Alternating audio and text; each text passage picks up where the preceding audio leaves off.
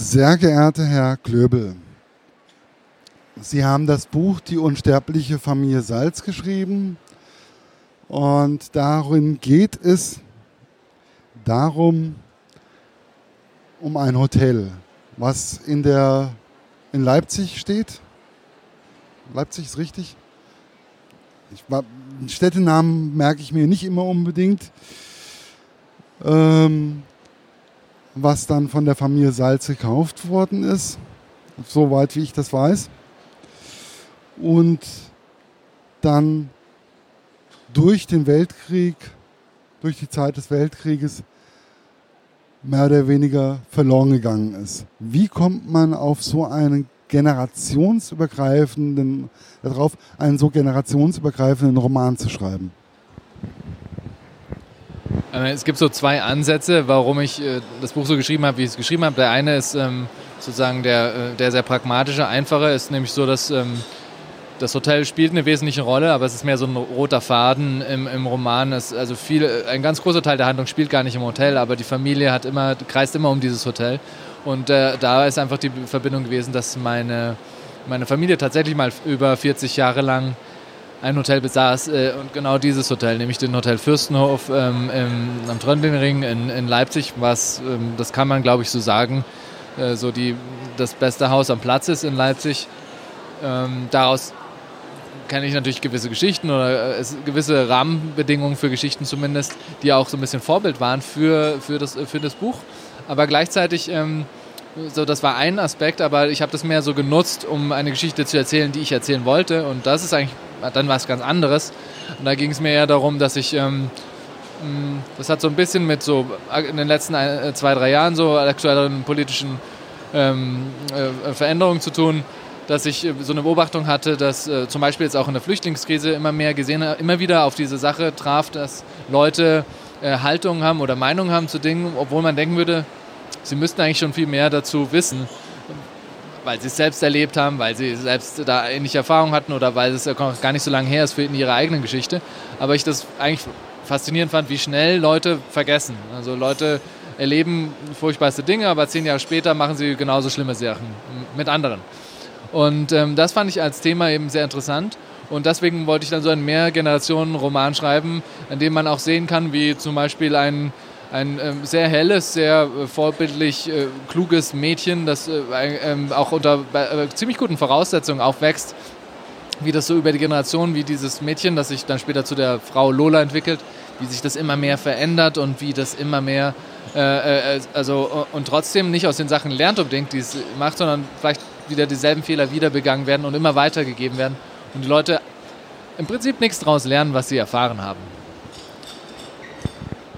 Also war das mehr oder weniger darauf geschuldet, über die ganze politische Situation, dass manche Leute äh, einfach vergessen, wo wir eigentlich ähm, vor gar nicht so langer Zeit eigentlich selber standen. Ähm, ich komme ja jetzt aus Gießen, wo ja die Flüchtlingsdebatte eigentlich relativ ruhig ist, wobei ich mich da immer wieder wundere, weil ähm, alle Herren Länder schicken ihre Flüchtlinge nach Gießen, auch damals die DDR hat, ähm, war das das Erstaufnahmelager für der Bund, von der Bundesrepublik Deutschland. Ähm, man regt sich mal kurz auf bei uns in Gießen und dann ähm, war ein bisschen viel. Und dann ähm, ein paar Monate später wird das Ganze dann wieder, oh ja, ist halt so. Ähm, Wobei ich das Gefühl habe, gerade ähm, Leipzig, Dresden oder so, da oder relativ weit im Osten der Republik, aber auch mittlerweile im Westen unseres, äh, unseres Landes, ist die politische Lage relativ weit weiter nach rechts tendiert. Wollten Sie da einen Gegenpol stellen? Nee, das sicher nicht. Es war nicht so bezogen auf die Gegenwart. Hab das, dafür habe ich das Buch auch zu sehr schon in, vor, äh, vorher da angefangen. Also diese ganze Sache ging ja wirklich, ähm, also zumindest in den Medien erst so vor einem Jahr, anderthalb Jahren los. Ähm, das Buch habe ich ja schon vor vier, fünf Jahren angefangen zu schreiben. Aber was, was mich so interessierte im Kern, und das habe ich beobachtet, nicht nur jetzt in Deutschland, ich lebe zum Beispiel die Hälfte des Jahres lebe ich in Indien, weil meine Frau ist von dort und, und ähm, sie ist auch Autorin. Und ähm, es gibt dann Sachen, die man natürlich vergleicht und dann sagt man, okay, die Sachen sind natürlich ganz anders oberflächlich betrachtet, aber viele Sachen sind auch im Kern immer sehr ähnlich. Und es ist schon interessant zu sehen, und das auch in anderen Teilen der Welt, ähm, wo, dass man immer wieder sieht, Leute äh, erfahren bestimmte Dinge und dann äh, äh, ein paar Jahre später äh, verhalten sie sich eigentlich äh, sehr ähnlich oder tun also so, als wären diese Sachen gar nicht passiert. Und man, dass man das Gefühl hat, wir wir lernen gar nicht so viel dazu. Also man, ich habe immer so das Gefühl, wir gehen so zweieinhalb Schritte vor und dann mindestens zwei gleich wieder zurück. Mein Grundeinstellung ist tatsächlich relativ optimistisch. Ich, ähm, ich kann nicht immer alles so dystopisch malen, wie das andere tun, aber trotzdem grundsätzlich denke ich oft so, das ist so, das ist doch jetzt wieder die alte Leier, das haben wir alles schon so oft durchgemacht und jetzt bezogen auf Flüchtlingsdebatte, wenn man da ähm, ist es manchmal fast wie so ein, äh, wie so ein Scherz, dass, dass ich denke, so jetzt reden wir wieder darüber, so du bist ja nicht von hier, ich bin ja von hier und deswegen kannst du nicht hier sein, weil ich bin ja schon viel länger hier. Aber das ist so ein, äh, ja, eigentlich so eine abgenutzte Diskussion, weil da kannst du ja zurückgehen bis zu ähm, den Ägyptern und, die, die äh, und, und, den Juden und in die Bibel und so. Also es ist immer wieder dieselbe Geschichte. Ja, und insofern, äh, also das fand ich als, war als Thema sehr interessant, dass diese Sachen sich so in relativ kurzer Zeit immer wieder, man, man sich das so sehr schnell im Kreis dreht und dass Leute aus den Sachen nicht wirklich lernen, sondern oft die Sachen dann sogar noch schlimmer manchmal gemacht werden. Nicht immer, aber oft. Und ähm, das fand ich, fand ich interessant. Und in dem Kontext ist, dieses, ist das Buch sozusagen entstanden, das ja auch aus äh, verschiedenen Perspektiven ganz bestimmte historische Abschnitte äh, erzählt. Wo wir jetzt gerade bei dem Thema Zeit sind, es werden ja auch verschiedene Zeitschienen verwendet. Wie schwierig ist das eigentlich, ähm, verschiedene Zeitschienen in einem Buch zu verwenden? Äh, schwieriger als ich dachte, als ich anfing zu schreiben, weil ich anfangs noch dachte, ähm, ja, also jetzt habe ich das Kapitel, das, was sich 1959 spielt, geschrieben. Jetzt schreibe ich mal das äh, Kapitel, das davor spielt. Ähm, ich habe es nicht alles chronologisch geschrieben. Ähm, und je, natürlich, je weiter man es in der Vergangenheit verortet, desto schwieriger wird es dann plötzlich. Es ist nämlich so, dass die Kapitel zum Teil auch von äh, Personen äh, früher erzählt werden. Also es ist immer eine andere Perspektive, jede ist immer ein anderer Erzähler für jede Zeit. Und das früheste Kapitel 1914 wird zwar von jemandem heute erzählt, aber natürlich schon von jemandem, der damals schon gelebt hat. Und, ähm, und zum Beispiel das Kapitel 1945 wird von jemandem in den 50er Jahren erzählt. Und da war es dann schon viel schwieriger, als ich dachte, genau darauf zu achten, äh, welche Worte verwendet diese Person und wie genau äh, beschreibt sie denn etwas. Wie, und, und wenn du dann ins Detail gehst, dann merkst du auf einmal, kommst du Teufels Küche, weil sagen wir mal, da sitzen drei Männer beim Café und da kommt eine Frau rein, dann sagt man, okay, das ist jetzt diese Zeit wie haben die denn, also wie hat man das gemacht? Sind jetzt alle Männer aufgestanden oder war das schon nicht mehr üblich in dieser Zeit? Hat man Hallo gesagt oder hat man Guten Tag gesagt? Also was wäre denn jetzt üblich gewesen? Und man kann, hat, ja genau, Grüß Gott. Und man, man, es gibt tausend Dinge, über die man dann so stolpern kann als Autor. Ähm, äh, und oh, ich merke, da, da muss man dann doch sehr, sehr genau arbeiten und immer wieder äh, darauf achten. Ich hatte zum Beispiel in dem 1989 Kapitel kam einmal der, der 100-Markschein vor, spielte eine wichtige Rolle. Und da schrieb ich immer dra äh, einfach drauf los und schrieb immer ähm, äh, Clara Schumann. Und äh, bis mich irgendwann mal äh, der Lektor aufmerksam machte und meinte, ich habe nochmal nachgeguckt. Also in dem Jahr war noch nicht äh, äh, Clara Schumann auf dem, das war erst zwei, drei Jahre. Da war noch der Mann mit der, mit der, mit der Pfeife. und äh, das war dann erst zwei, drei Jahre später. Also es war relativ knapp, aber trotzdem erst zwei, drei Jahre später. Und das, klar, ich bin 82 geboren. Äh, in meinem Kopf, ist, als ich wahrscheinlich das erste Mal so Geld, Bilder auf dem Geld wahrgenommen habe, war ich halt noch zu jung. Es wurde natürlich immer leichter, je weiter es dann in die Gegenwart ging und dann äh, das, äh, das gegenwärtige Kapitel sozusagen, da wusste ich, was ich tat. Aber ähm, ähm, war, hatte ich doch ein bisschen unterschätzt am Anfang. Das hat dann auch, auch mehr Arbeit gekostet. Ähm, aber ich denke, das ist dann auch das, das Schöne und was ich auch sehr gerne mag, dass dadurch sich die Kapitel sehr stark absetzen, auch in ihrer Tonalität, weil man auch ein bisschen nicht nur das Gefühl hat, es wird über diese Erzähl Zeit erzählt, sondern aus dieser Zeit. Man hört auch ein bisschen die Stimme dieser Zeit. Wie wichtig ist es eigentlich dann, wenn man als Autor so etwas schreibt. Jetzt hatten Sie ja gerade das mit dem 100 D-Mark-Schein, ich wollte schon sagen 100 Euro-Schein. Ähm,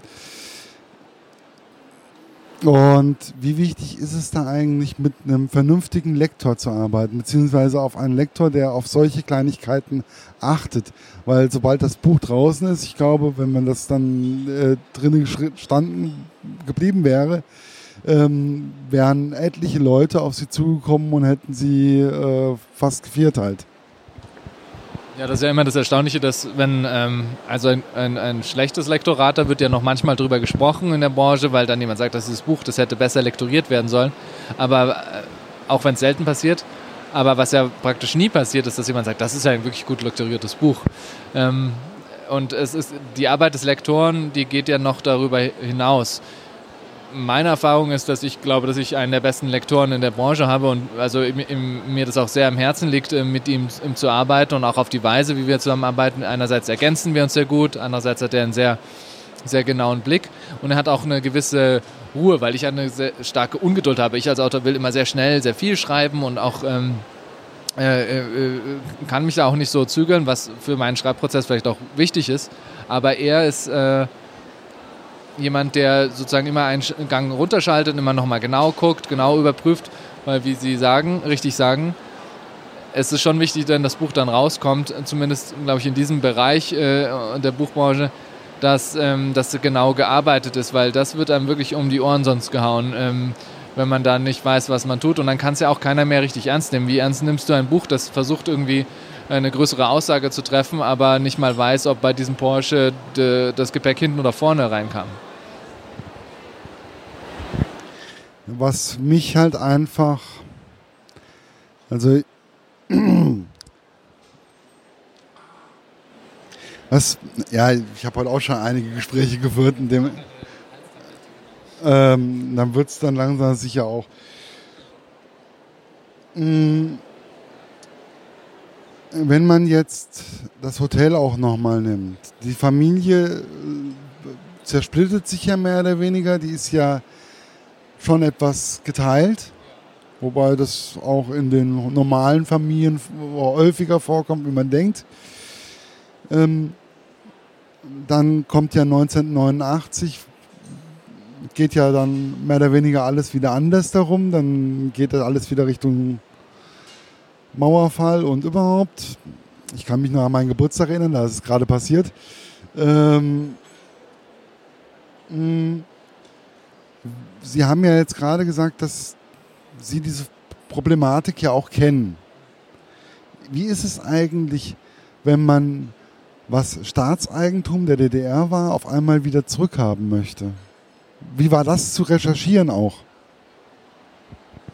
Das Interessante war, dass die Familie lange dachte, dass es äh, sozusagen tatsächlich ähm, äh, Staatseigentum geworden war, das Hotel. Aber wie sich dann herausstellte, ähm, hat es sich im Grundbuch, hatten die das sich nie einverleibt, sondern sie hatten es, man kann sozusagen, äh, besetzt. Die haben einfach das Hotel übernommen. Das wurde einverleibt vom ähm, der äh, äh, so Behörde für äh, Touristik, die sozusagen der, die unterstand der Stasi. Und ähm, das wurde umbenannt und alles. Äh, und die also rein rechtlich gesehen auf dem Papier gehört das weiter in der Familie, nur konnte die Familie nichts machen, weil ähm, gehört halt dem Staat. Ne? Und wenn du aus dem Westen, was kannst du dann machen? Äh, ähm, man hatte keinen Zugang dazu. Aber tatsächlich war es so, als dann der Mauerfall passierte und dann auch vor allem nach der Wiedervereinigung, fiel es einfach zurück an die Familie. In, natürlich an, in, in ähm, sozusagen anders verteilt, weil der bis in die, äh, der, der mein Urgroßvater sozusagen, der ihn geführt hatte, der starb äh, und danach ähm, war es dann eben schon Teil der DDR. Und als äh, die Wiedervereinigung passierte, war er nicht mehr im Leben, deswegen war es dann sozusagen anteilmäßig äh, unter den Familienmitgliedern verteilt. Allerdings musste es dann so, so genau die Erbengemeinschaft. Das war sozusagen hat sich sozusagen von alleine erledigt. Allerdings war es dann so, dass mein Vater zum Beispiel, der hat die Teile dann alle zusammengefügt und hat es dann an einen Käufer äh, weiterverkauft, äh, den manche Leute auch noch kennen ähm, weil er sehr viel in den Nachrichten war, auch zu dieser Zeit ein gewisser Herr Schneider, der ja auch so äh, diverse Projekte. Diese,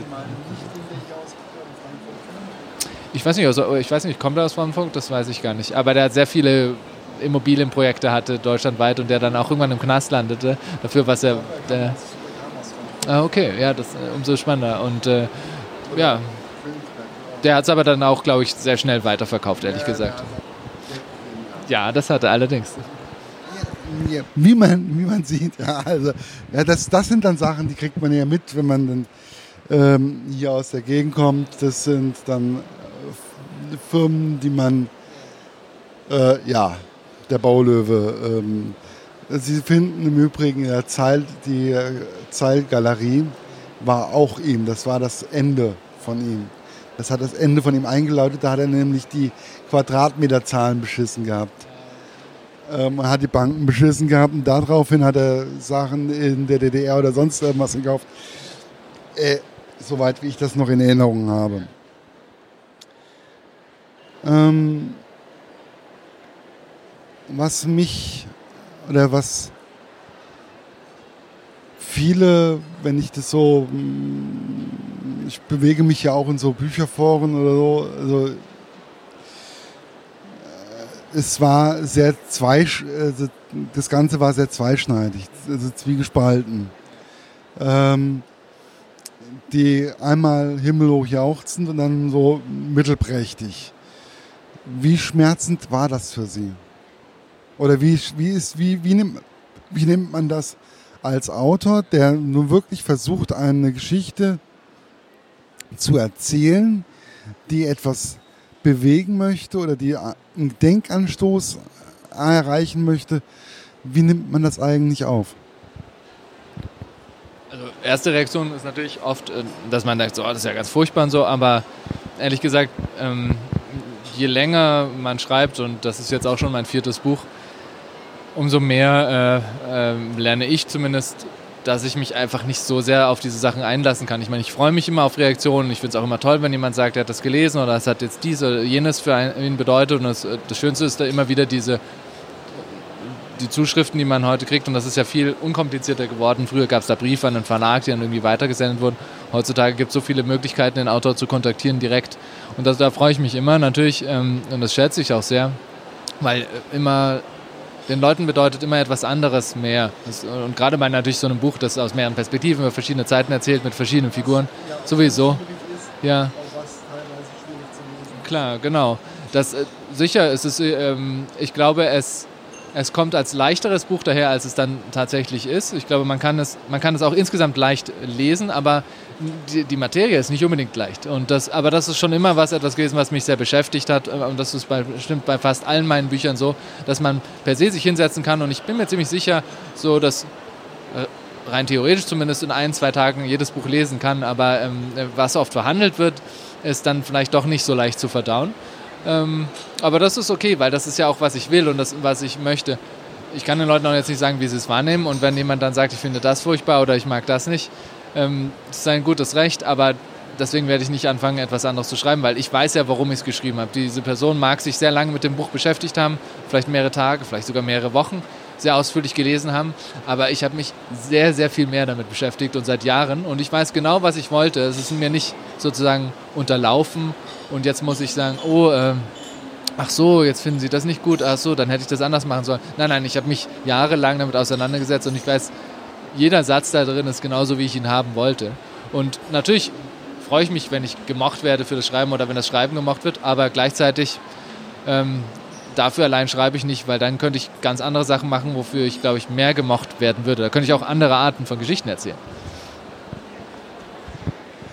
Wobei ich persönlich finde, dass man den ernsten Literaturbereich ruhig auch eine Runde schätzen sollte. Man sollte es, man sollte es auf sich wirken lassen, egal welches Buch. Man sollte auch vielleicht mal ein Kapitel lesen und einfach mal eine Runde spazieren gehen und es einfach mal sacken lassen. Ähm, bringt einen wesentlich weiter. Finde ich. Also das ist so meine Erfahrung. Vor allen Dingen, wenn man ähm, im ernsten Bereich unterwegs ist. Man, man sollte sich einfach die Zeit nehmen.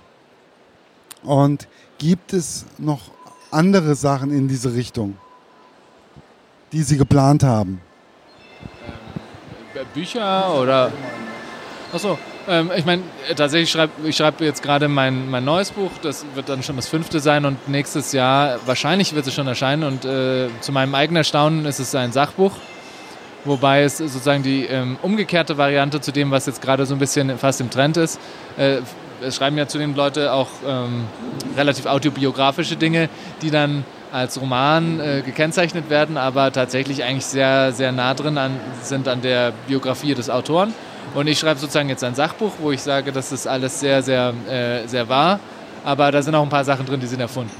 Ähm, äh, das hat sich jetzt zufälligerweise so ein bisschen auch ergeben, aber es wird ein bisschen mit mein, ähm, glaube ich, mit meinem Leben zu tun haben zwischen ähm, Indien und Deutschland und äh, ja und äh, dem Dasein da äh, in, äh, als äh, Ehemann einer Frau von dort oder als, als dem Dasein einer Frau von einem Ehemann von hier.